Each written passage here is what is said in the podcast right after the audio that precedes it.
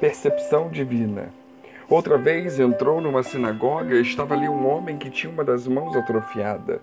E observaram-no para ver se no sábado curaria o homem, a fim de o acusarem. E disse Jesus ao homem que tinha a mão atrofiada: Levanta-te e vem para o meio. Então lhes perguntou: É lícito no sábado fazer o bem ou fazer o mal? Salvar a vida ou matar? Eles, porém, se calaram e olhando em redor para eles com indignação, condoendo-se da natureza dos seus corações, disse ao homem: Estende a tua mão. Ele estendeu e lhe foi restabelecida. E os fariseus, saindo dali, entraram logo em conselho com os herodianos contra ele para o matarem. Marcos 3, do 1 ao 6. Nada passa desapercebido aos olhos de Deus sejam pecados ou dores, frustrações ou mágoas, ódio ou amor, sonhos ou necessidades. Deus é onisciente, onipresente, onipotente. Deus tudo sabe, tudo Deus vê, tudo Deus pode. Qual tem sido o nosso objetivo? O texto diz que observaram-no para ver se no sábado curaria o homem a fim de o acusarem. Qual tem sido o nosso objetivo, a nossa motivação de ir à igreja, de buscar a Deus, de nos tornar crentes? Temos sido motivados pelo desejo de sermos salvos, de conhecer mais a Deus, de estreitar o nosso relacionamento com Ele, de fortalecer nossa fé e a comunhão com os irmãos, de aprender mais a Sua palavra, render ações de graças a Ele? Ou temos sido motivados por razões duvidosas, e motivações questionáveis. Saiamos do anonimato. Jesus disse ao homem que tinha a mão atrofiada: Levanta-te e vem para o meio. Nós desejamos a bênção divina, então é necessário que saiamos do anonimato, que saiamos do nosso esconderijo, que saiamos da nossa zona de conforto, que venhamos para o meio da igreja, onde todos estão nos olhando, que nos envolvamos com Deus, com o Deus dos crentes, com os crentes, que busquemos, clamemos, que ouçamos e que obedeçamos a Deus. Qual tem sido a nossa resposta ao necessitado? Jesus lhes perguntou: é lícito no sábado fazer o bem ou fazer o mal? Salvar a vida ou matar? Eles, porém, se calaram. De certa maneira, será que também nós não temos nos omitido ao clamor do necessitado? Qual a desculpa que nós estamos dando? Que temos muito a fazer e que somos muito ocupados? Que estamos trabalhando, estudando ou resolvendo os nossos problemas? Ou que estamos cansados. E hoje é domingo, o dia da família, dia do descanso, o dia de se dormir até tarde.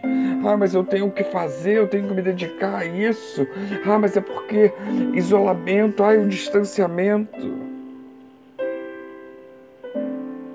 O que será que revelará o olhar de Jesus sobre nós? Jesus olhando ao redor para eles com indignação. Quando Jesus olhar para nós, o que será revelado? Corações ansiosos por ouvir a sua voz, pessoas cheias de compaixão, corações misericordiosos, crentes perdoadores, almas rendidas ao seu chamado, corações contritos e humilhados. O seu olhar para conosco revelará indignação ou compaixão? As palavras de Jesus àquele homem foram: estende a tua mão. Diante de Deus não podemos nos envergonhar. Precisamos revelar nossos medos, fraquezas, nossas dores. Devemos expor nosso ser totalmente, confessar nossos pecados, compartilhar nossas falhas, compartilhar dificuldades e até mesmo aquilo que mais nos envergonha.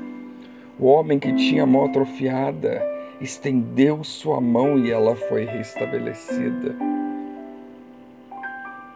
Será que temos medo, receio ou confiamos neste Deus maravilhoso. Qual tem sido a nossa atitude? Os fariseus, saindo dali, entraram logo em conselho com os herodianos contra ele para o matarem.